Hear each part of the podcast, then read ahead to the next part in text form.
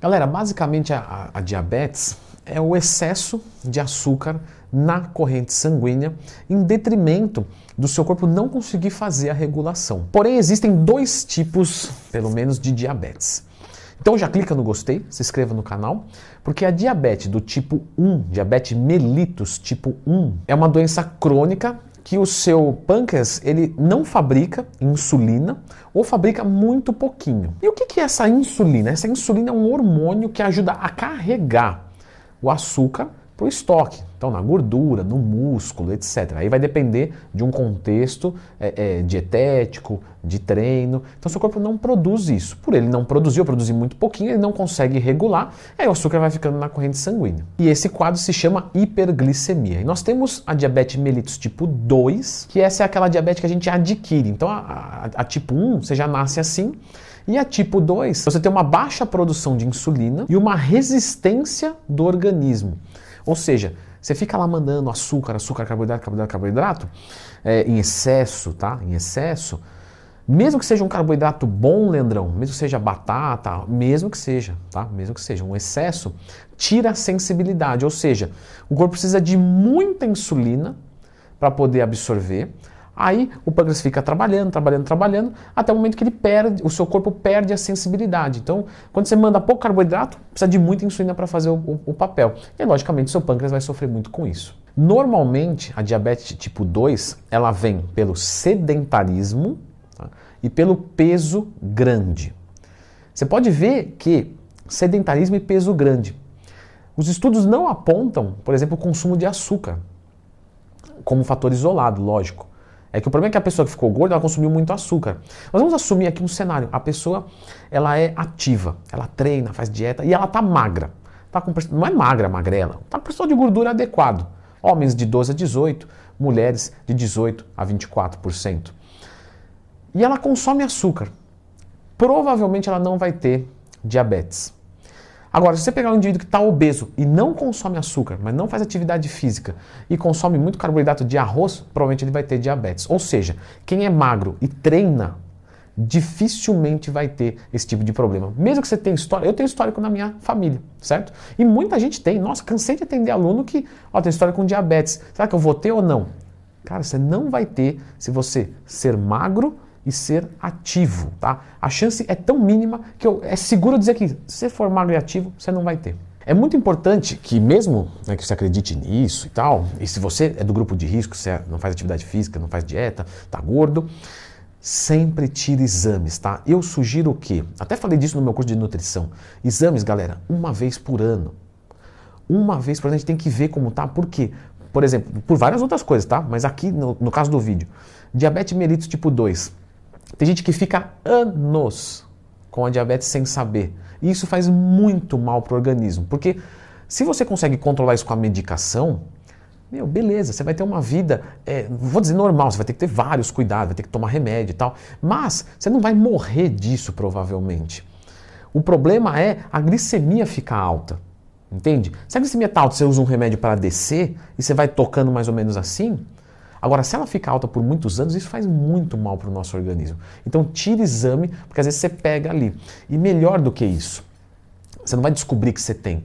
Você vai entrar num quadro que a gente chama de pré-diabetes. O pré-diabetes é o quê? É quando já começa a, sabe, já dá ruim. Tá dando ruim, não deu ainda. Nesse momento, se você emagrecer, fazer atividade física, hábitos saudáveis, você consegue controlar isso e não virar diabético. Então, se você está todo ano ali em cima, você fala, pré-diabético, vou me cuidar. A gente precisa tomar o um choque de, de realidade, né? Leandrão, mas e se a glicemia ficar alta lá? Que problema eu posso ter? Galera, em tudo, tá? O rim vai dar ruim, o coração vai dar ruim, as artérias vai dar ruim, a, a pele, o, o, os olhos. Quer dizer, posso ficar cego por causa de... Pode, pode. Diabético que não controla e tal. Meu, dá um monte de pepina. A minha avó, né, que já foi então descanse em pança, como diria o Kiko, descanse em paz, porque a minha família, parte de mãe toda, tem histórico com diabetes e ela teve e não se cuidava. Eu, quando era criança, não entendia muito bem. Eu via ela lá tomando pote de sorvete e eu falava, bom, né, não entendo muito bem. E ela teve problema de água no pulmão, catarata, ficou cega, perdeu o pé. Inclusive, ela morreu assim. Ela foi fazer uma cirurgia para tirar o pé, porque tinha gangrenado. E com isso, ela não voltou mais da cirurgia. Portanto, é, é uma É uma doença que você não vai querer ter, como qualquer outra, mas que se você ter, você vai querer controlar. Isso eu te garanto. A gente, para ter certeza, precisamos então dos exames, tá? Mas nós temos alguns sinais que se você está tendo alguns desses, meu, corre atrás agora, tá? Ficar urinando demais. Mas por que urinando demais? Calma, pode ser que você bebeu muita água, pode ser outro problema. Quando você está com a glicemia muito alta, o que o seu corpo vai tentar fazer? Ele vai tentar resolver o problema. Então com insulina não vai dar. Então ele vai tentar excretar através da urina. Então você vai começar a fazer xixi, xixi, xixi para sair o açúcar ali. Inclusive, se você experimentar a sua urina, ela vai estar tá doce. Né? Pelo amor de Deus, acho que é melhor fazer um exame de sangue. Mas é porque está saindo o açúcar ali. E aí você também pode sentir uma sede excessiva. E esses dois fenômenos são chamados tecnicamente de poliúria, que é né, você fazer muito xixi, e a polidipsia, que é a sede excessiva. Você pode ter também uma sensação de cansaço e falta de energia, porque seu corpo não está conseguindo aproveitar o carboidrato que você ingere. E aí você pode ter perda de peso, porque ele não está aproveitando esse carboidrato. E aí algumas pessoas podem falar, oh, beleza, estou perdendo peso e tal, mas na verdade está diabético, um grande problema. Podemos ter também a polifagia ou hiperfagia, né? Fagia, comer, hiper, muita vontade, poli, muito, né? Vários que é basicamente é, muita fome mesmo. Você pode começar a ter muita fome. Você pode ter uma visão meio embaçada, porque ela faz mal para os olhos. A cicatrização fica muito prejudicada, você tem muita glicemia, então a parte cicatrizante do seu sangue começa a ficar menor na porção. Você pode ter infecções frequentes por também desbalancear né, o seu, vamos dizer assim, o seu hemograma ali, e em alguns casos também um mau hálito. E existe algo que se chama cetoacidose diabética, que é o quê? Leandrão, parece aquele negócio de cetogênica. Oh, lembrou bem. Muito bom. Corpos cetônicos. Leandro, tem esse vídeo aqui no canal? Tem. Lembra de procurar Leandro Twin mais tempo quando você tiver qualquer dúvida. O que, que acontece na dieta cetogênica? Geração de corpos cetônicos. Gênica, geração, ceto, cetônico. O que, que acontece? Você reduz o carboidrato pra caramba e aí não chega carboidrato nas células e aí você começa a produzir os corpos cetônicos. Aqui é a mesma coisa, só que você consome carboidrato. Como você não absorve, como não chega glicose na é, célula, porque não está absorvendo, o beta-hidroxibutirato e o acetoacetado, eles são substâncias ácidas que podem causar a acidose no sangue, que aí é um quadro que a gente chama de cetoacidose. Isso pode acontecer também no jejum, Leandro? Também pode, no jejum, na dieta cetogênica e no diabetes tipo 2. Mas não é grandemente problemático. O problema é a cetoacidose da diabetes tipo 1. E aí essa cetoacidose, ela mexe com o nosso potencial de hidrogênio, o nosso pH.